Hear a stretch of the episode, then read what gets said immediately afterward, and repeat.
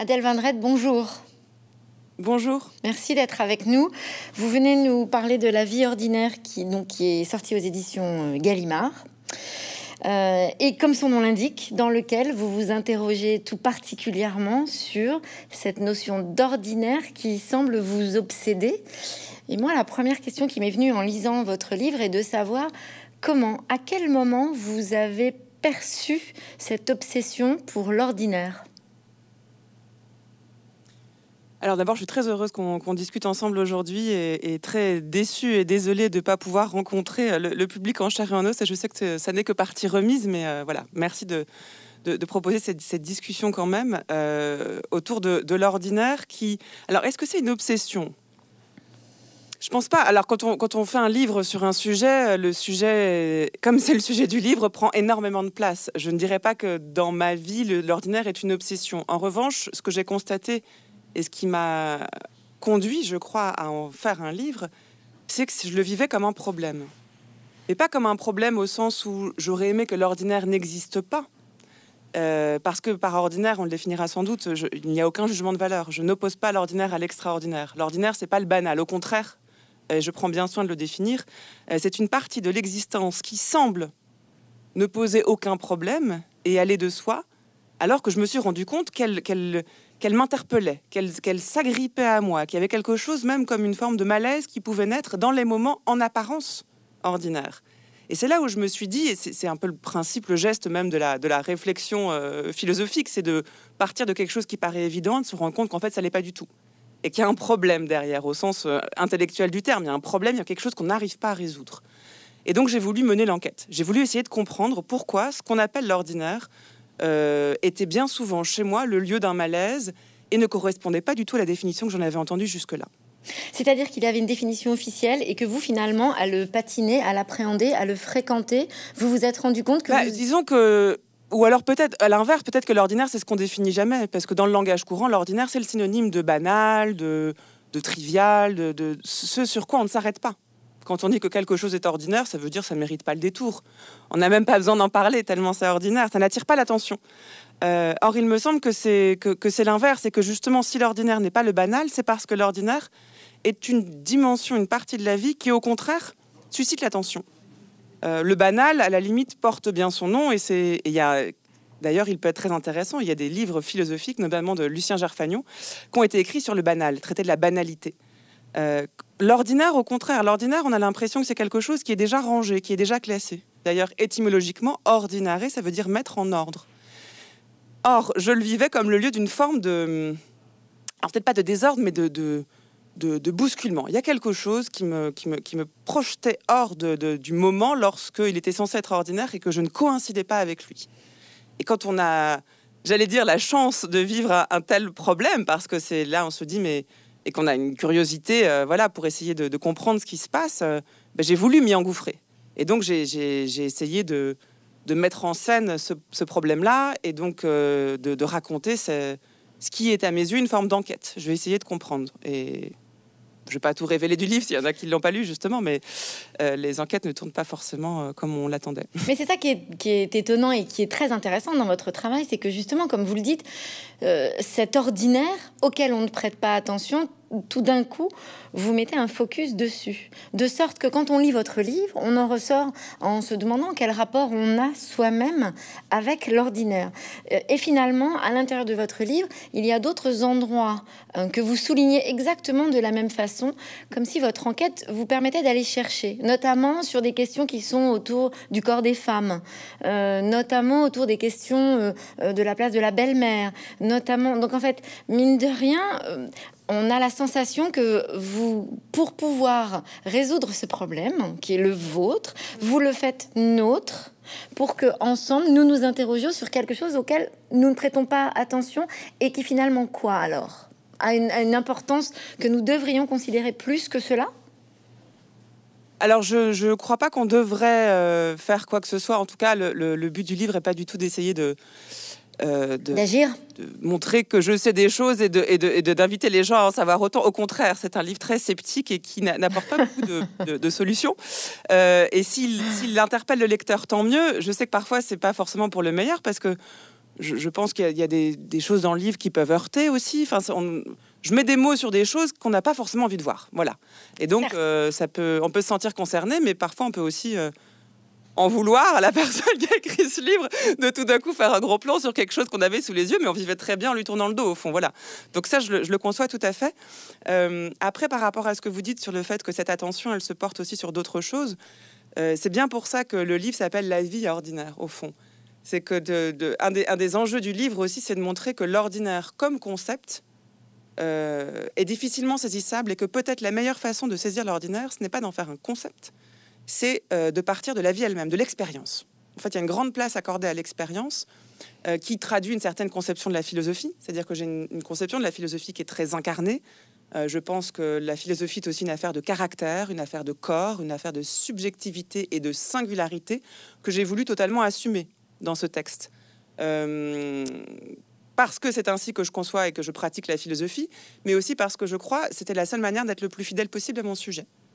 Euh, je ne pouvais pas parler de l'ordinaire et de la vie ordinaire sans la décrire, euh, sans donner de la chair à cette vie ordinaire, de manière à ce que le lecteur puisse identifier lui aussi, comme vous le dites, et j'en suis ravie, puisse identifier son propre ordinaire ou sa propre vie ordinaire et identifier le type de rapport qu'il entretient avec cette vie-là. C'est bien que c'est pas du tout un livre qui vise à, révéler quelque chose. Enfin, le, but n'est pas du tout de, de, parler de, ma vie, c'est la vie ordinaire et, je, puise dans des expériences, à titre d'exemple, pour incarner le propos. Mais le jeu qui est écrit, euh, pour moi, c'est un jeu auquel euh, le but est, qu'on puisse s'identifier ou le comprendre. C'est pas, c'est pas le moi. Je distingue beaucoup le jeu et le moi, et, ça, j'y tiens beaucoup parce qu'il n'y a pas de psychologie dans le texte. En revanche, a une narratrice. Et cette narratrice-là, je lui ai prêté des traits qui évidemment m'appartiennent, mais en pouvant, euh, c'est tout l'avantage de, l'écriture, hein, en pouvant renforcer certains traits, en faire ressortir d'autres, et donc créer comme ça un personnage auquel, qui, parce qu'il dit je, bah, nous, nous embarquait dans l'aventure au fond. Moi, je, souhaitais que le lecteur suive cette narratrice-là en se demandant jusqu'où elle allait, quoi. Après, du coup, dans cette façon d'écrire, on voit bien que finalement, vous cherchez moins à en tirer une théorie euh, qu'une expérience de vie, euh, que finalement nous partageons ensemble comme un sas d'observation.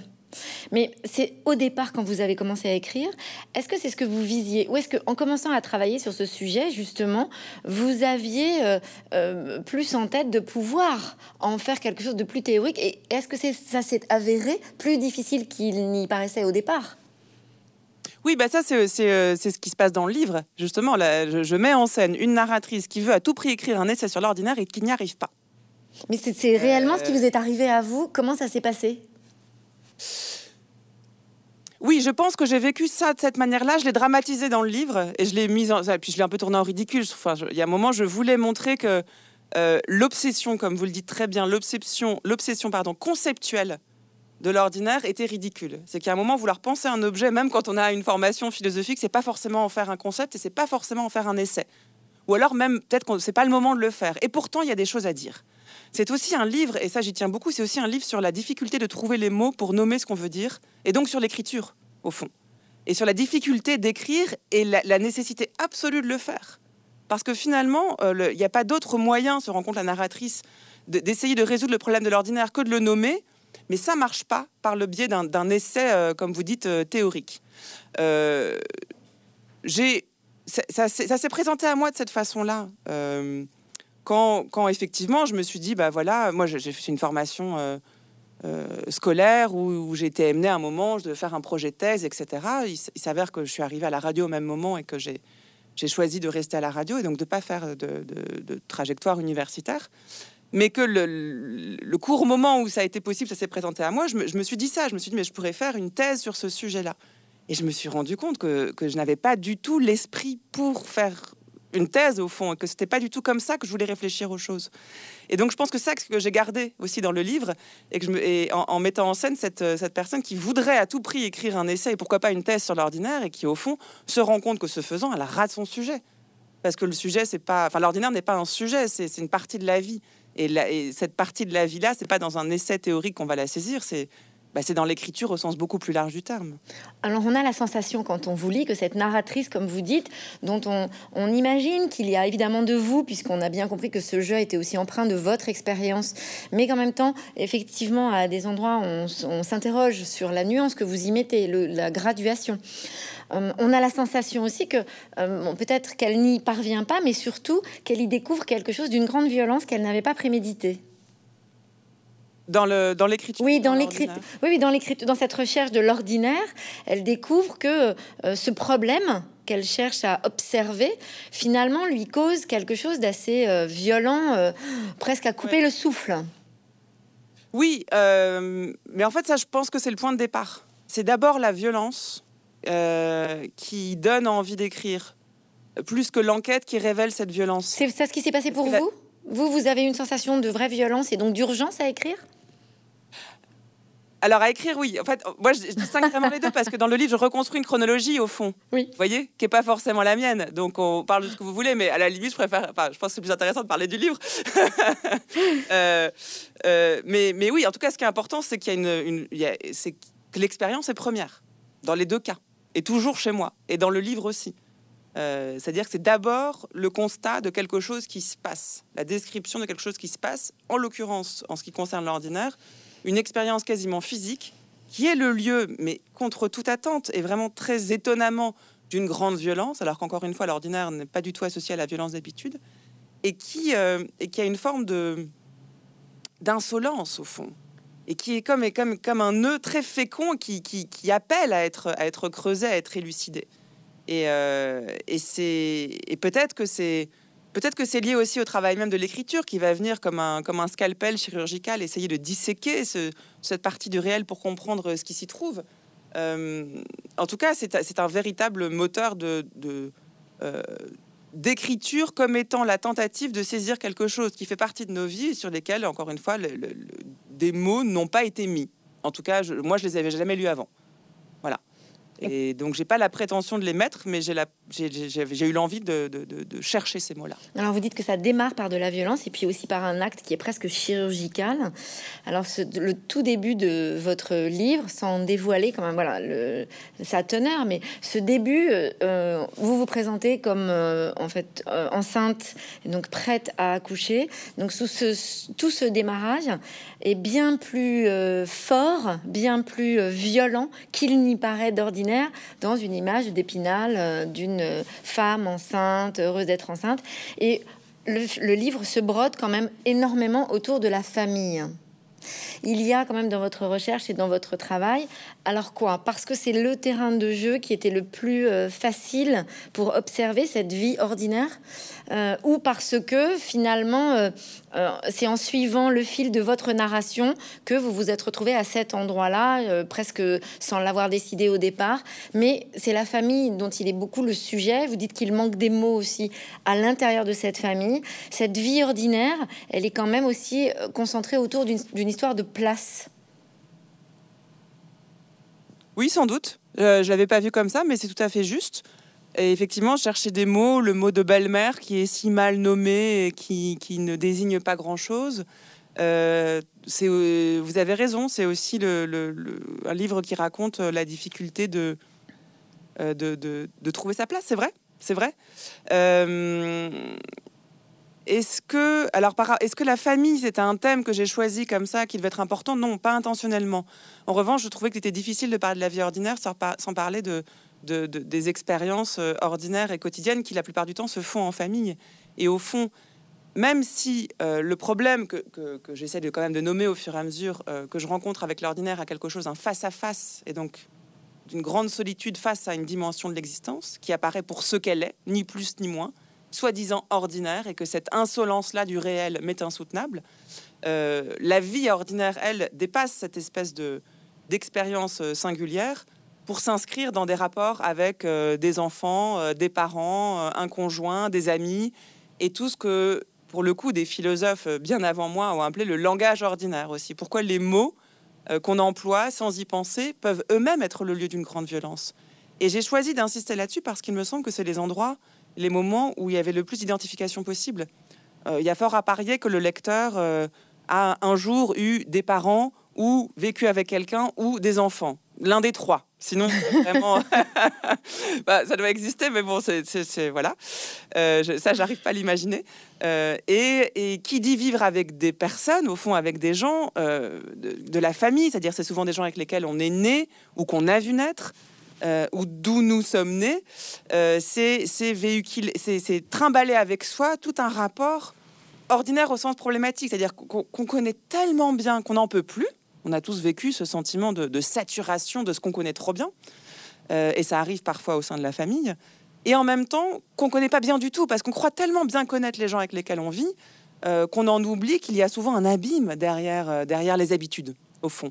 Et ça passe par euh, les phrases qu'on se dit euh, sans y penser, ça passe par des moments qu'on fait. Alors je cite la tisane qu'on boit le soir avec les mêmes phrases prononcées au même moment, euh, les jeux de société où chacun se révèle sous son jour le plus cruel, parce qu'au fond, dès qu'on lance des dés, c'est comme si on était autorisé à, s'insulter et à vivre sous un autre régime de loi. Et, je raconte comment ça, ça me projette en dehors de cette réalité-là, justement. Donc c'était aussi l'idée de raconter des scènes ordinaires qui venaient contraster, vous l'avez dit, avec un récit qui est censé être extraordinaire, qui est le récit d'une grossesse et d'un accouchement, euh, qui sont pourtant des expériences que beaucoup de femmes ont fait, auxquelles beaucoup d'hommes ont aussi assisté. Donc c'est euh, extraordinaire, mais en même temps c'est une expérience à la, portée de, beaucoup de personnes. Et de voir comment cette, expérience-là, elle m'intéressait parce qu'elle est soi-disant promesse euh, d'extraordinaire pouvait venir bah, finalement peut-être être absorbé par l'ordinaire Est-ce que, le, problème avec l'ordinaire était puissant au point d'absorber un événement aussi incroyable et extraordinaire qu'une grossesse, qu'un accouchement et que la naissance d'un nouveau-né? Donc c'était une vraie mise à l'épreuve pour moi de ce thème-là de la vie ordinaire. Qu'est-ce qui reste de la vie ordinaire quand il y a un tel bouleversement? Et là, pour répondre, je rebondis sur une question que vous me posiez précédemment, c'est vraiment en écrivant que je me suis rendu compte que ce thème-là de la grossesse et de l'accouchement n'était quasiment pas abordé dans l'histoire de la philosophie. Et, ça, ça m'a. Et là, pour le coup, c'était vraiment très, très intéressant pour moi de, de me poser, de prendre la question au sérieux, de me dire mais qu'est-ce que ça change vraiment à l'écriture et à la pensée que euh, l'origine même de nous tous, à savoir, bah, on, est tous nés par accouchement un jour ou l'autre, soit passé sous silence. La seule, la seule, le seul moment où il est question d'accouchement dans l'histoire de la philosophie, c'est comme une métaphore. On fait de la philosophie l'histoire d'un d'un accouchement. On accouche des âmes, c'est ce que dit Socrate pour euh, qualifier son métier. Socrate se présente comme une sage-femme. Il dit Je suis pas sage moi-même et mon métier est d'accoucher des âmes qui contiennent en elles-mêmes une sagesse. Euh, mais si c'est le cas, alors ça veut dire que la philosophie n'est qu'une métaphore, qui est peut-être le cas, ce qui est peut-être vrai, mais ça mérite d'être creusé. Et quand bien même, est-ce que ça justifie de passer sous silence cette expérience absolument décisive qui est l'accouchement d'un corps par un autre? Et j'ai voulu y faire une place parce que c'est. Je, crois vraiment que la philosophie, ce qu'on appelle la philosophie, n'est rien sans cette pratique du corps, sans cet ancrage, cette incarnation.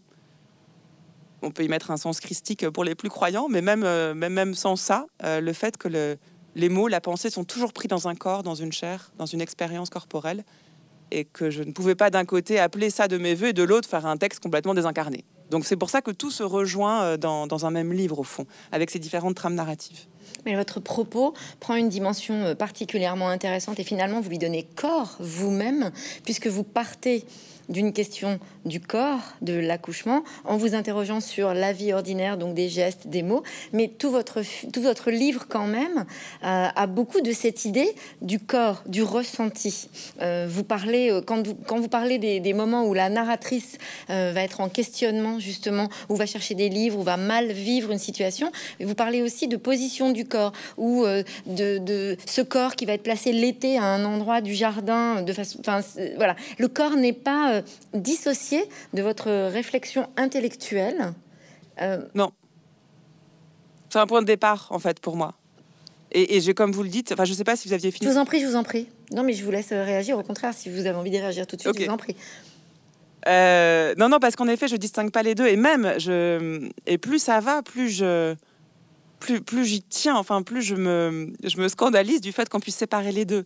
Je crois vraiment que c'est un malentendu et qui nuit à, la pratique de la philosophie et, qui, à l'inverse, fait rater à la, philosophie tout un pan de l'existence sans lequel elle n'est pas grand-chose. Euh, on, a toujours cette idée du philosophe qui serait un, homme déjà bien souvent, euh, un peu alors vieux et puis éthéré, sans corps au fond, s'en fiche du corps du philosophe. C'est quelqu'un qui, produit des idées, qui les couche sur le papier et qu'on étudie 500 ans plus tard. Et ça, c'est pas du tout la conception ni la pratique que j'ai de la philosophie, ni que je constate autour de moi. Là, pour le coup, je parle pas de la mienne. Enfin, je veux dire, je, parle aussi de, ce que je constate. J'ai la chance de faire un métier où tous les jours, je discute avec quelqu'un qui fait de la philosophie. Et donc, c'est ce que j'observe aussi. Je me dis, mais c'est, je vois des corps, j'entends des voix, je vois comment les gens parlent de leur travail. Et, beaucoup vont aussi dire que leurs idées, leurs, travaux viennent aussi du fait de parler, du fait d'échanger euh, des idées avec d'autres personnes. On n'est pas du tout dans un dans, un, dans, un, dans une espèce de tour d'ivoire, euh, seul ou coupé du monde, à produire des systèmes métaphysiques extraordinaires. Donc voilà, moi je distingue pas les deux et, je crois que même c'est, euh, ça, ne m'intéresse pas. Une, une, pensée désincarnée ne m'intéresse pas. J'ai l'impression qu'on me parle d'autre chose. C'est comme de la, je sais pas, des mathématiques, ce qui est absolument euh, essentiel à la, marche du monde. C'est juste pas du tout ma formation et, mon intérêt, quoi. Voilà. Vous avez souligné tout à l'heure que justement, donc en fait, euh, il y a dans notre vie quotidienne euh, des rendez-vous, des endroits, voilà, le rendez-vous de la tisane, du jeu, des moments qui sont presque, alors quoi, de l'ordre du rituel ou de l'automatisme ou des deux. Et pourtant, est-ce qu'il n'y a pas quelque chose de rassurant dans ces rituels? Et donc, en tout cas, ce qui est très intéressant dans votre livre, c'est que vous posez la question. Vous posez vraiment sur cette question sur finalement Qu'est-ce que vous avez envie d'en faire, vous, lecteur de cet ordinaire? Euh, Comment est-ce que vous le vivez, vous, cet ordinaire? Qu'on a du mal à définir parce que vous y donnez euh, un corps euh, très riche. Tout d'un coup, vous nous emmenez sur des pistes qui vont bien au-delà de sa simple définition première. Et, donc, se pose la question quand même de savoir à quel moment cet ordinaire nous est nécessaire parce qu'il nous est rassurant. Bah, de toute façon, je crois qu'on n'a pas le choix. C'est bien le problème avec l'ordinaire, c'est qu'on ne peut, pas s'en défaire de toute façon. Puisque c'est une dimension de la vie, c'est un rapport au monde euh, dans lequel je suis seule face à quelque chose que j'avais pas forcément envie de voir. Et, dans ces moments-là, je prends conscience que, même si je le savais déjà, mais là ça devient un peu plus insolent dans ces moments-là, que, les choses sont que les choses sont, ce qui est déjà le début d'une forme de perplexité. Hein. Certains en ont fait des livres de philosophie, justement. L'étonnement devant le fait que les choses soient qu'elles n'ont pas de sens, qu'elles n'ont pas un sens prédéfini et que je ne sais, je ne sais moi-même pas quoi en faire, au fond. Ça a l'air de rien dit comme ça, mais encore une fois, je crois que c'est vraiment le projet d'une vie que de nommer ces choses-là et, de pouvoir répondre à ces questions-là. Euh, mais dans la mesure où l'ordinaire n'est pas euh, un lieu ni euh, une qualité de moment, on n'y échappe jamais. Euh, même celui qui veut vivre une vie absolument extraordinaire, qui, va, qui veut briser son rythme quotidien, euh, le quotidien n'étant pas l'ordinaire, le quotidien étant le, cadre extérieur qu'on donne à l'ordinaire, comme pour le domestiquer. Le quotidien, c'est le, rythme de chaque journée, les habitudes, comme vous dites, les horaires auxquels on se raccroche, etc. Le caractère répétitif de l'existence. On peut briser ce quotidien. Je peux déménager, changer de ville, changer de vie, changer de, visage, changer de nom. Je peux tout changer. Il y a une chose que je ne changerai, que je ne changerai jamais, c'est le rapport ordinaire à l'existence, puisqu'il est inhérent à ma condition d'être humain. Euh, être en vie, c'est être pris dans un certain rapport ordinaire à l'existence. Je ne changerai jamais la répétition des jours et des nuits, ne serait-ce que ça. Et c'est rythme mon existence. Et c'est ça qui vous pose problème, Adèle Van Disons que c'est le fait de, c'est tout ça mélangé, mais alors il faudrait des jours pour tout expliciter ou des livres. Peut-être que voilà, tant mieux ça. Euh, c'est le, il y a le fait de d'avoir la sensation d'être. Pascal dit embarqué. On pourrait dire ce que dans un mauvais jour pris au piège. De se dire ben voilà, j'ai pas le choix en fait. Bah ouais, la vie, je suis en vie, la vie continue. Parce qu'à ça, on parle de répétition quotidienne, mais au fond, c'est ce qu'on ce qu'on se fait croire avec le mot de quotidien mais ça se répète pas. Ça défile à une vitesse incroyable. Le temps se déroule devant nous et il n'y a pas de retour en arrière, il n'y a pas de mise sur pause. Donc en fait, il y a une forme d'angoisse au fait de ne pas pouvoir retenir ce temps-là, dont on préférait croire qu'il est répétitif, à l'image de l'aiguille du cadran de l'horloge, qui fait croire que tout se répète, alors que je vieillis de seconde en seconde. Donc il y a ce sentiment que les choses sont absolument insaisissables, qu'en même temps, je n'ai pas du tout demandé à être là. Et ça, je trouve que c'est une chose à laquelle on ne réfléchit pas assez personne sur Terre n'a demandé à naître. Alors, on peut être très heureux d'être en vie, et d'ailleurs c'est mon cas. Je n'explique pas, j'ai un bon tempérament, je pense, un bon caractère, qui fait que j'ai vraiment en plus de l'appétit, du goût pour la vie. Mais, mais, mais, mais peut-être qu'il y a certains moments aussi où je me dis, mais, et comme nous tous, mais ça, on a appris à vivre avec, hein, mais, et pourquoi? Pourquoi, au fond Pourquoi? Qu'est-ce que je fais de cette vie que je n'ai pas choisie et qui maintenant, bah, j'ai une forme de responsabilité Encore plus quand on fait des enfants ou quand on s'engage dans des projets? Il y a quelque chose de très vertigineux à se poser cette question-là. Donc, donc voilà, il y a l'idée d'être pris au piège d'un temps que je ne peux pas retenir, de, se questionner peut-être sur la, place qu'on occupe, comme vous le disiez très bien. Euh, je trouve que c'est une bonne manière de le formuler euh, dans, un, monde que j'ai pas choisi l'absence totale de justification, ce qu'on appelle l'absurde, encore une fois, de, l'existence. Euh, et une fois que même qu'on peut enlever toutes ces couches-là, quelque chose de beaucoup plus ordinaire, c'est-à-dire incompris et en même temps avec lequel je vis depuis que je suis née, qui est que je suis, face et je suis faite d'une forme de réel. Et ce réel-là, je, n'arrive pas à le nommer, je n'arrive pas à le saisir. Et, c'est là où intervient dans le livre euh, la pensée de Clément Rosset, qui est vraiment le philosophe du réel, qui est pour moi le plus grand philosophe de notre époque, de loin, et qui est celui qui a, qui a vraiment passé sa vie à écrire sur le réel, à essayer de nommer ce qu'il était. Et réel, euh, Clément Réel, Clément Rosset a une thèse très forte. Il dit qu'on ne peut pas saisir le réel pour ce qu'il est, et que c'est pour ça qu'on passe notre vie à, à, inventer des doubles, la fiction, des doubles de langage. Euh, on, on passe notre vie à l'esquiver pour mieux pouvoir le nommer. Et ça veut dire que même la réflexion là serait l'histoire d'une esquive sans doute, ou d'une impossibilité à saisir ce qui est. Euh, il le dit très bien, il dit finalement le plus lucide d'entre nous, c'est l'ivrogne. Parce que l'ivrogne sait qu'il voit double. Et nous, nous devons euh, produire des doubles pour saisir ce réel-là. Et donc ça, je, l'intègre dans, dans, le récit pour justement essayer de montrer que peut-être l'insolence de ce qu'on appelle le réel, qui est là, quoi qu'il arrive, et qui n'a rien à nous dire, parce qu'il n'y a aucun mysticisme, il n'y a aucun mystère. Ce qui est difficile à vivre, c'est que c'est la facticité de l'existence, c'est que les choses soient et c'est tout. Et débrouillez-vous avec ça. Faites-en quelque chose. Bah, c'est pas évident quand même de vivre avec ça. Et c'est dans ces moments ordinaires que, que, que, que, ça m'apparaît. Peut-être parce que les moments ordinaires sont les moments qui sont pas recouverts de certaines couches de divertissement ou de ou d'esquive ou de déni. Et qu'on se dit bah, joyeusement, allez, on fait comme si. Euh, on fait comme si on, savait ce qu'on faisait là. Et peut-être que ça m'apparaît beaucoup dans les, dans, les, dans les moments, par exemple, où je décris les jeux de société. Où là, je dis, mais attendez, je comprends pas. En fait, on va, on va. Déjà, moi, je comprends pas très bien ce qu'on fait là. Mais pourquoi pas? La plupart du temps, ça me pose pas de problème, mais parfois, ça me pose un problème. Et là, en plus, on va dans, dans cette espèce de jeu géant qu'est la vie, faire un autre jeu avec d'autres règles on va se retrouver et puis le but ce sera en plus de gagner donc d'écraser les autres. Et ça je dis voilà j'ai pas j'ai pas l'énergie pour ça. Je, vis déjà dans la vie comme ça en fait. Et vous avez aussi pas pour ça voilà. Vous avez aussi parfois euh, pas le mot. Euh, et en fait euh, vous souvent oui. voilà vous votre narratrice a ça de très intéressant c'est que justement finalement vous opposez cet ordinaire qui a lui un vocabulaire presque tout tracé j'ai envie de dire au fait qu'au moment où vous vous arrêtez et où vous cherchez tout d'un coup sur des choses qui sont euh, plus en périphérie, ou en tout cas qui ne sont pas encore observées ou qui ne sont pas inclus dans cet, ordinaire répété, manque de mots. Vous évoquez par exemple l'amour très charnel euh, au père, au fils, qui n'a pas de mots dans votre livre. Et donc, ce qui est très intéressant, c'est cette réflexion que vous avez sur l'utilisation du vocabulaire autour de cette vie ordinaire, de cette grande interrogation que vous avez.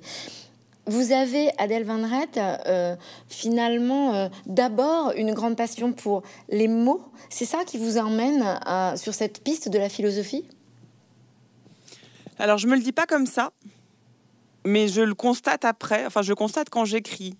Euh, j'ai pas un intérêt, disons, j'ai pas un intérêt de, linguiste. Je lis pas des livres sur la langue française. Je, j'ai pas, euh, je sais pas comment dire. C'est, je, j'ai pas explicitement un, un intérêt pour, euh, pour, euh, pour les, la langue comme certains l'ont. Mais en revanche, je pense que j'ai, j'ai une forme de, je cherche le mot juste. Voilà. et que parfois il n'existe pas. C'est plutôt ça qui me fait, euh, euh, réfléchir sur les mots et chercher les mots. C'est, l'envie d'une justesse et, toujours, je crois, dans l'idée d'essayer de coïncider au maximum avec ce que je veux décrire. Et c'est là où le, langage intervient. Et c'est là où le langage, pour moi, c'est le lieu d'un combat, c'est le lieu d'un plaisir, c'est le lieu d'un, c'est un lieu toujours déceptif. parce qu'il manque toujours ces mots-là. Et en même temps, c'est un terrain à défricher en permanence. Et c'est pour ça, je pense que pour moi l'écriture est aussi importante. C'est comme si en fait ça ne pouvait se passer que là, qu'à cet endroit. Parce que sans cette recherche du mot juste et sans cette mise en mots de des choses qui, qui peuvent qui me paraissent problématiques, j'aurais l'impression de baisser les bras ou de passer à côté ou, d'être de, de, pas coïncider. Je, pense que j'ai ce problème-là aussi, ou, cette obsession-là, oui, d'être le plus en face possible, de coïncider au maximum avec, la vie elle-même, avec le réel lui-même. Et je, je veux pas du tout. Je, suis. Je, je, cherche pas à me protéger, je cherche pas à être dans l'esquive, justement. Je voudrais, je préfère, et ça c'est très fort dans le livre, je crois, me, tout me prendre en pleine face quitte à souffrir que de faire comme si tout allait bien et de mettre des matelas confortables pour me protéger de la violence du réel. Mais pas que dans votre livre. Pas que dans votre livre, Adèle Van parce qu'on a quand même la sensation que le bon mot, c'est aussi la possibilité de donner corps, euh, comme vous le disiez, parce que vous cherchez à incarner. C'est aussi dans le travail que vous avez choisi, dans le fait que vous soyez à la radio tous les jours. Il est aussi question de mots, de précision. Euh, ça devient aujourd'hui une écriture, mais c'est aussi de toute façon complètement intrinsèque à votre façon d'aborder la recherche. Oui, mais on peut pas faire de recherche sans mots de toute façon. On peut le refaire en expérience physique, mais vraisemblablement, vous vous êtes servi d'expériences physiques que vous avez déjà vécues à l'intérieur d'une famille, plutôt que de vous projeter dans une expérience que vous auriez inventée ou définie pour l'exercice de l'écriture. Vous vous êtes servi de votre propre réel existant déjà en tant que tel. Donc, votre recherche de mots, elle est plus sur ce qui nous est familier tous les jours. Elle n'est pas sur quelque chose d'extraordinaire qui n'existerait pas ou qui nous divertirait. ce sujet, effectivement, vous citez Pascal, et ça, pose cette question aussi. Est-ce que nous sommes tous quelque part au fond de nous un peu déprimés, un peu dépressifs? Est-ce que cet ordinaire, nous cherchons à lui, effectivement, à lui donner des fictions ou des divertissements parce que nous risquerions d'être euh, d'être avalés par cette notion qui serait peut-être effrayante, cette notion de finitude? Oui, c'est alors voilà. En plus, vous, vous prononcez le terme, c'est ça. Je pense que c'est tout à fait lié à la, à la, finitude, cette, euh, cette difficulté de faire face à l'ordinaire. Euh, quelqu'un m'a dit après la lecture du livre que c'était le livre d'une dépressive heureuse. ça m'a beaucoup amusé parce que je me suis jamais euh, considérée comme étant dépressive, heureuse plutôt, oui. mais je me suis rendu compte à ce moment-là qu'effectivement tout ce que je décrivais, et c'est ce que vous disiez dans votre question, pouvait faire écho à ce, à ce type d'expérience qu'on peut appeler, le, oui, la déprime ou la dépression, Tout à fait. maladie ou pardon? Tout à fait, pardon. Voilà, c'est ça. Et hum, alors ce que moi, pour le coup, euh, je, je, n'ai jamais mis ce mot-là sur ce que je vivais. Je pense que je parlais plus de et je parle au passé, hein, vous remarquerez, mais ça c'est une autre histoire. Mais parce que c'est des expériences que je raconte dans le livre, c'est c'est quand même des choses que j'ai vécues, je pense qu'il y, a plus longtemps. C'est moins le rap, enfin, ce que je raconte dans le livre est, moins fidèle à mon rapport au monde aujourd'hui qu'il ne l'était avant. Euh, ça, c'est vrai. Et je pense que c'est plus de l'ordre de la mélancolie que de la dépression, au fond. Et, je ne sais pas pourquoi, mais ça, en revanche, ça, m'intéresse, c'est vrai. Et c'est là où je reviens à la question du caractère. Et c'est pour ça que je pense que le, corps a vraiment de l'importance dans, la pensée. C'est que, à mon avis, on n'est pas tous égaux face au constat de l'absurdité de l'existence. Euh, et que et que si ça, peut m'angoisser euh, ou me faire peur, ou euh, moi j'y puise au contraire, c'est ce que j'appelle l'intranquillité dans le livre. Ça me pose un problème et ça me va pas. Et je pense que je suis profondément révoltée contre notre propre mort. Euh, d'un côté, j'ai tout à fait conscience que nous sommes finis, que nous allons mourir et que je pense que c'est vraiment c'est ce qui fait le prix de la vie et c'est ce qui me fait l'aimer autant. De l'autre, je, trouve ça euh, d'un scandale ahurissant. Je ne vois pas pourquoi on se rebelle pas plus contre notre propre mort et la mort de, ceux qu'on aime. Et, euh, et, je crois que c'est ce rapport-là à la, à la finitude euh, qui peut abattre dans certains cas et dans d'autres au contraire propulser. Et l'aiguillon de l'intranquillité que je décris dans le livre est ce qui me fait écrire est-ce qui me fait vivre? Est-ce qui me fait vouloir vivre 50 vies et n'en avoir jamais assez et préférer la passion euh, au confort et préférer euh, le, danger euh, à la couverture et adorer aussi Oblomov, qui a une place dans le, dans le livre, celui qui se dit mais au fond, à quoi bon? De toute façon, on va tous mourir. Pourquoi vous faites comme si pourquoi le, fameux comme si Pourquoi vous, vous vivez vous, vous, vous allez en société, vous perdez votre temps alors que nous allons mourir? Et je le comprends tellement. Et je ne saurais pas expliquer pourquoi je ne suis pas Oblomov. Pourquoi je suis à l'inverse.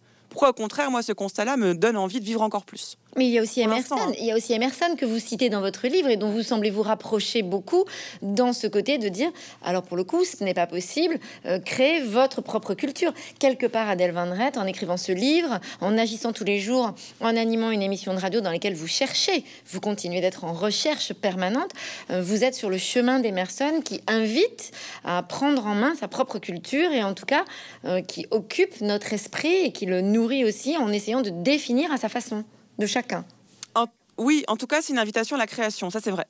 Mais la création, le, terme est mal choisi parce qu'on fait de la création quelque chose de. Voilà, c'est les artistes, on imagine un, peintre dans son atelier.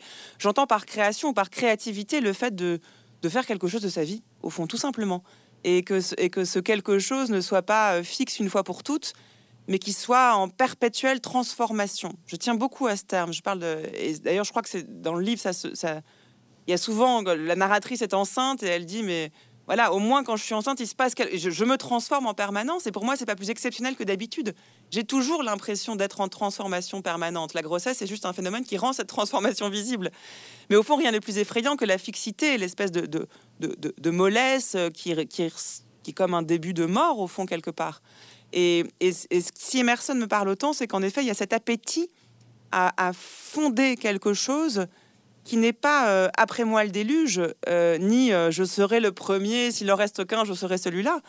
c'est c'est un nouveau départ. C'est pas un départ premier absolu, un fondement, c'est un nouveau départ. C'est on recommence, mais différemment. Et je crois qu'il n'y a pas de meilleure manière de vivre heureux que de se dire ça, en fait. C'est pas la prétention de tout changer qui ne sert à rien. On change jamais complètement de vie. On ne changera jamais le problème qui fait qu'on veut changer de vie à moins de voilà dans des circonstances très particulières, on peut identifier. Euh, on vit avec une personne avec qui ça se passe mal, bah bien sûr, on vivra mieux sans cette personne-là. Mais bien souvent, il y, a, quelque chose de beaucoup plus profond qui invite, qui, donne envie de tout plaquer pour changer de vie et qui est absolument vain puisque finalement on retrouvera dans notre nouvelle vie exactement ce qui nous posait problème avant.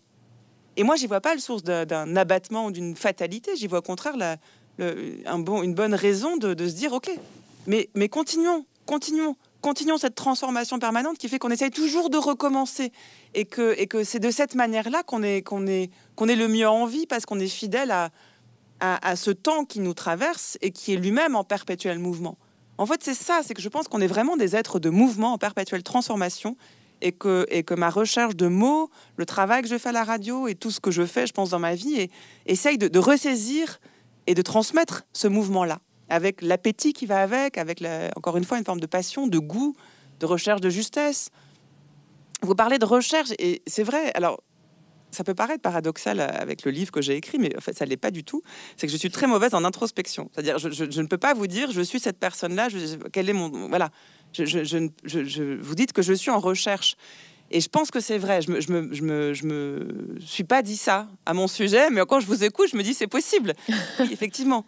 Euh, mais, cette recherche, et pourtant j'ai pas fait de la recherche justement euh, universitaire, j'ai pas voulu faire cette recherche-là.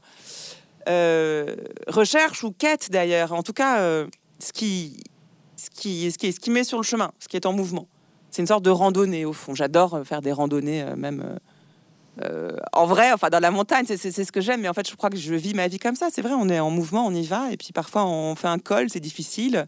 Parfois on redescend c'est agréable. Et et voilà, tant qu'on marche, on est heureux. Peut-être que vous n'avez pas ce mot recherche dans votre vocabulaire de ce que vous faites tous les jours parce que justement, vous avez adopté une façon moins académique, en tout cas euh, pas telle qu'elle l'était jusque-là, de faire cette recherche puisque votre façon de faire la recherche est, comme vous le dites, pleine d'appétit et d'incarnation, puisque vous recevez des gens qui euh, euh, fréquentent la philosophie tous les jours euh, et que finalement le propos en est euh, populaire et immédiat. C'est comme une expérience partagée en direct et non pas 500 ans plus tard avec un écrit. Il y a de ça dans votre façon de travailler, y compris dans l'écriture de votre livre. Euh, vous parlez de répétition et de transformation perpétuelle, effectivement beaucoup dans votre livre, mais vous parlez aussi à un moment donné à ce sujet-là de courage en disant qu'il faut du courage pour répéter les mêmes gestes, mais à chaque fois transformer d'une nouvelle façon. Je trouve qu'il faut beaucoup de courage euh, pour vivre, au fait. Enfin, ça, paraît très bizarre de dire ça comme ça, mais, mais exister et, vivre, c'est aussi une affaire de, courage.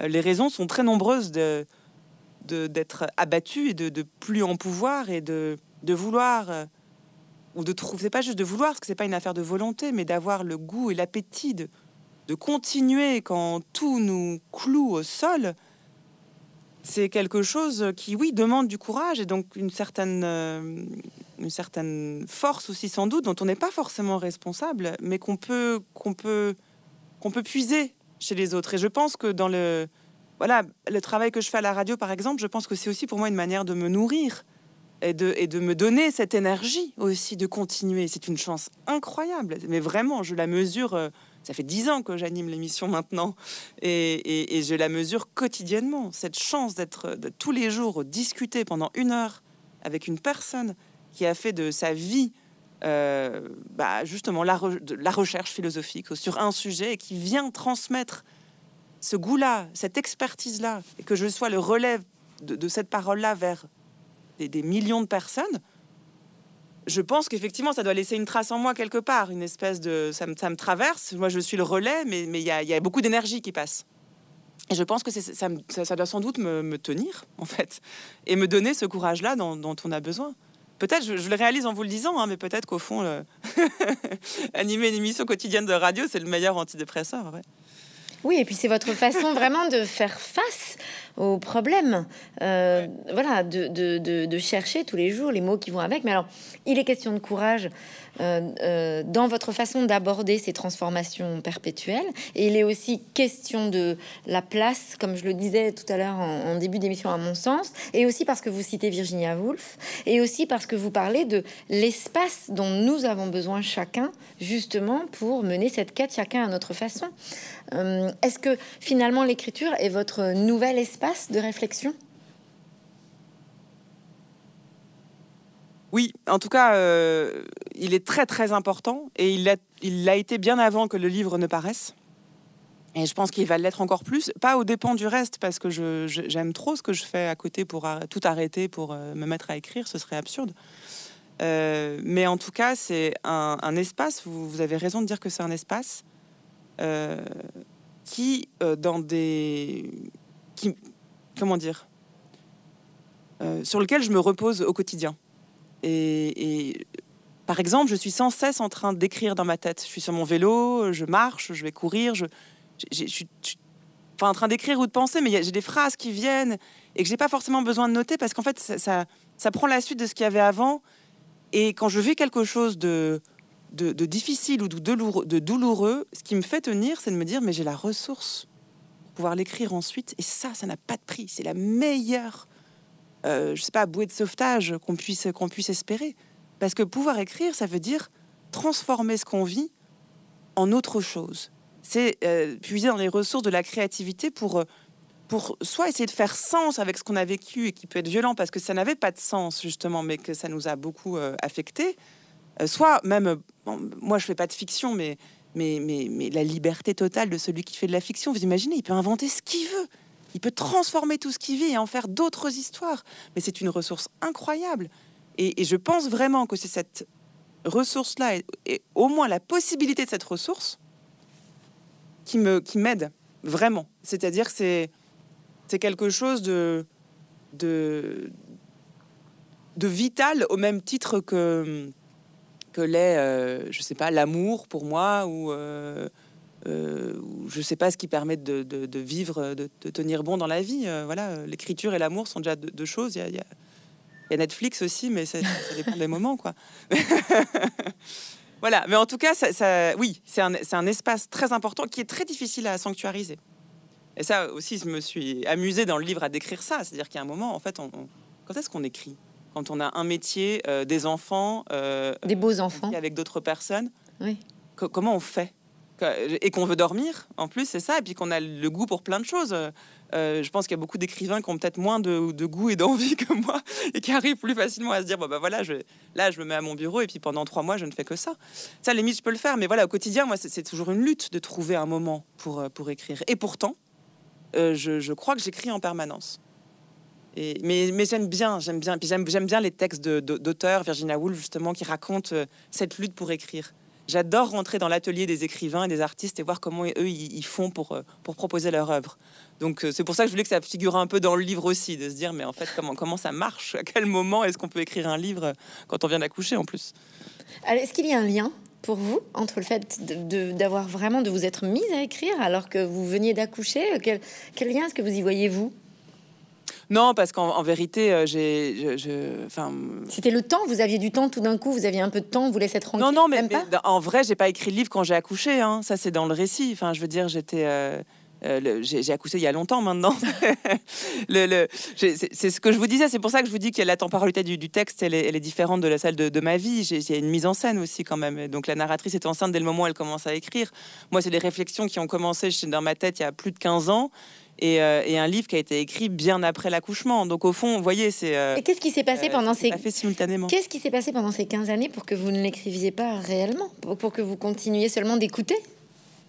Alors déjà, j'anime une émission quotidienne, ce qui prend beaucoup de temps, ce qui n'est pas le, non, mais ce n'est un travail énorme. Ce ne sont que des raisons logistiques? Je, je, je, je voudrais croire que c'est le cas. Sans doute pas. Je pense que j'étais pas. Alors, mais là, on rentre dans des choses beaucoup plus euh, psychologique, c'est-à-dire que je pense que je ne m'autorisais pas à écrire. Euh, j'avais des, des, un surmoi trop développé peut-être qui, faisait que je ne je, voyais que j'allais écrire quelque chose qui n'était pas du tout euh, un essai classique ou un roman qui une forme un peu bizarre. Ça j'ai tout de suite compris que ça allait être une forme très bizarre. Et en fait à l'époque pour tout vous dire je ne m'autorisais pas à dire je pour ça que je vous dis qu'on rentre dans des raisons un peu plus psychanalytiques, sans m'allonger. Mais voilà, je ne pouvais pas dire je. Et donc, du coup, euh, bah, j'arrivais pas à écrire. Et le jour où je me suis autorisée à dire je, eh ben, je me suis rendu compte que c'est ça, en fait, c'était ça ce qui me manquait. Il me fallait euh, cette personne qui dit je pour écrire plus facilement, pour, que le lecteur s'identifie et pour être fidèle à, ce que je dis dans, le livre par ailleurs. Et, voilà, je me suis rendu compte que je faisais un livre qui ressemblait pas du tout à ce que je croyais faire et qui ressemble à rien au fond, parce que c'est difficile de classer le livre. Euh, euh, j'en parlais avec euh, mon éditeur en le faisant, il me disait ah, mais non, c'est pas non, c'est pas un récit, mais c'est pas un essai, c'est pas de la fiction, mais en fait c'est quoi? Et il a fallu assumer ça, et ça c'est pour ça que ça m'a pris aussi du temps, de dire non bah ok, ce sera un texte bizarre, voilà, bizarre, mais où je mets tout ce que j'ai et puis on verra bien si ça un écho ou pas. Il y a un moment, c'est toujours un peu un pari. Mais, voilà, ça, ça a été une des raisons aussi pour lesquelles ça a pris du temps. C'est d'assumer le côté très singulier de ce que j'écrivais et sans savoir si ça pouvait même prendre forme euh, et, parler à, à quelqu'un d'autre qu'à moi, au fond. Quoi. Mais ça, je pense qu'on se pose toujours la question quand on écrit. En tout cas, euh, il y a de, l'ordre de l'essai dans ce livre, puisque vous abordez euh, euh, effectivement la personne, la place, le fait d'écrire je, l'espace, et puis aussi une certaine temporalité. D'abord, comme vous le dites très bien, parce qu'il y a la vôtre et celle de la narratrice, mais aussi parce que on se rend compte que l'ordinaire dont vous parlez est présent à partir du, moment où vous parlez de l'ordinaire au passé, il devient extraordinaire. Vous positionnez l'ordinaire comme étant quelque chose de parfaitement présent. À partir du moment où vous parlez de souvenirs avec vos grands-parents, tout d'un coup, cet ordinaire devient magique et merveilleux et formidable. Donc vous donnez aussi une temporalité et de cette façon, votre récit qui est entre la fiction, l'expérience, euh, la narration euh, et aussi l'essai, euh, vous abordez quand même une question bien précise en cherchant son environnement et son contexte, non? Oui, et même j'irai plus loin, c'est que le rapport à l'ordinaire change dans le livre. Euh, alors, je m'étais pas rendu compte qu'il était plus doux quand il relevait du passé. Mais ce dont je me suis rendu compte, c'est que la transformation par rapport à l'ordinaire s'opérait à la fin du livre euh, dans les dernières pages où soudain, euh, ce qui avant était le lieu d'une forme de violence devenait euh, empreint d'une grande douceur parce que les mots ordinaires, il fallait acheter une baguette tradition, t'es sûr que c'est une baguette tradition? Non, je sais pas. qui aurait très bien pu figurer au début du livre comme étant une discussion qui, qui horripilait la narratrice, et eh eh bien soudain devient le seul lien qui lui reste avec son père qui est malade. Et donc, et donc l'ordinaire se voit, se voit délesté de la, de la, de la, du dégoût initial pour, être, pour revêtir une espèce de, d'enveloppe douce et, presque de survie. Et, et ça passe. L'écriture change aussi à ce moment-là. C'est pas le, c'est pas, le même rapport au mot à l'écriture. Oui, mais bien en fait, euh, et là typiquement, en fait, la narratrice est en train de se rendre compte que le présent qu'elle est en train de vivre va très rapidement devenir un passé. Et donc, oui, c'est vrai. Dans votre livre, cette narratrice, en fait, quand même, euh, en permanence, euh, positionne l'ordinaire comme étant parfaitement quelque chose qui ne peut être lié qu'au présent. Oui, c'est vrai. C'est vrai, vous avez raison. Euh, parce que c'est une expérience, je pense, et qu'il y a d'expérience qu'au présent, par définition. En fait, une expérience, on ne fait pas l'expérience du passé. Il y a des expériences que nous avons vécues qui appartiennent au passé, qu'on peut vivre différemment en y repensant, par le biais du souvenir. Mais si l'ordinaire est une expérience, alors c'est toujours dans le présent et qu'il n'y a pas de trans... Et peut pas non plus imaginer l'ordinaire dans le futur. Euh, c'est un, un, instant T. C'est un instant T, euh, et donc ça appartient plutôt au présent, et en même temps, ça nous renvoie, ce qui dans l'ordinaire pose problème, renvoie une espèce de, hors-temps cosmique. C'est qu'on a l'impression qu'on est seul face à l'univers, face au réel, euh, à poil, et que vraiment on peut, on peut rien faire.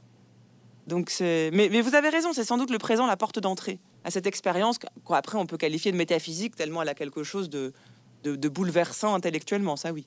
Alors il y a euh, euh, à la fois quelque chose de voilà de l'ordre du temps, et puis aussi votre livre est presque genré dans un sens très pertinent, puisque vous parlez du corps des femmes, de l'absence du corps des femmes, vous parlez de la belle-mère, mais vous ne parlez pas du beau-père, vous parlez de quelque chose de éminemment féminin quand même. Euh, donc vous soulignez aussi quelque chose de d'attaché à la femme comme étant presque par définition ordinaire, comme si la femme était de fait nécessairement associée à des gestes et à des réflexions ordinaires, de façon euh, posée à quel moment, alors on ne sait pas, euh, mais vous associez quand même cette idée. Que la femme serait plus en phase avec l'ordinaire que l'homme? Ah non, pas plus en phase, mais automatiquement associée par les autres, en ah général. Hein. Oui, sans doute. Alors, oui, vous faites bien de poser cette question parce qu'il n'y avait aucune volonté en moi, euh, en écrivant le livre, de, de, de proposer une pensée de ce qu'on peut appeler la femme ou le féminin. Euh, mais de fait, je suis une femme, j'ai un corps de femme. Euh, et puisque je puise dans mes expériences, c'est donc un sujet féminin qui parle. Et, j'ai beaucoup, je n'ai pas du tout un rapport théorique à la féminité et au genre. Euh, et ni un rapport militant. J'ai un rapport d'évidence en fait de voilà. Pour moi, les, ces réflexions, les réflexions sur le genre euh, qu'on entend beaucoup en ce moment, elles sont absolument fondamentales, mais elles sont tellement évidentes pour moi. C'est-à-dire que pour moi, il est tellement évident qu'il n'y a pas les hommes d'un côté, les femmes de l'autre, et qu'on ne peut pas définir ce qu'est une femme, on ne peut pas définir ce qu'est un homme, et qu'en fait, il y a une espèce de, fluidité euh, permanente entre les manières d'être femme ou d'être homme que qu'en fait c'est c'est plutôt ça que je raconte et qui bah, comme je suis une femme effectivement bah, je suis une femme donc euh, quand j'attends un enfant c'est moi qui l'attends et c'est moi qui accouche mais ça je le dis dans le livre il y a un moment mais c'est la première fois que je me rends compte qu'il y a une vraie différence entre euh, mon mec et moi en fait. C'est que bah, on attend tous les deux un enfant mais c'est moi qui dois me le c'est moi qui dois le porter. Ce qui est presque une surprise tellement je me suis jamais définie comme femme jusque là et qu'en même temps c'est pas non plus le lieu d'un rejet pas du tout. C'est une absence de problème au fond par rapport à au vécu même de ce que c'est qu'être, euh, qu'avoir un corps féminin. Et c'est pas quelque chose qu'on entend beaucoup, mais, mais comme il n'y avait pas une volonté de ma part d'en, faire ni le lieu d'un militantisme, ni le lieu d'une théorie, j'ai juste décrit de manière la plus fidèle possible ce rapport au corps euh, dans la vie ordinaire, euh, en l'occurrence, puisque c'est le sujet, quand la question de, ce que c'est qu'être une femme se soulevait. Mais c'est plutôt fait... Enfin, vous l'aurez compris, voilà, pour moi, il n'y a aucune démarche essentialiste euh, et il y a, plutôt une espèce de, désir d'en faire le lieu d'une grande liberté, quoi. Et que je me méfie beaucoup, mais alors que ce soit la, catégorie de femmes, mais de plein d'autres, de, toutes les catégories qui semblent assignées. Je, suis très mal à l'aise avec tout ce qui relève de l'assignation. Euh, tu es ceci, tu es cela, donc tu dois faire ci, tu dois faire ça. Je pense que tout le livre vise à montrer qu'il y a toujours une volonté de brouiller ces catégories-là. C'est une mère, mais c'est aussi une belle-mère. C'est une femme, mais euh, qui s'est jamais revendiquée comme femme. Enfin voilà.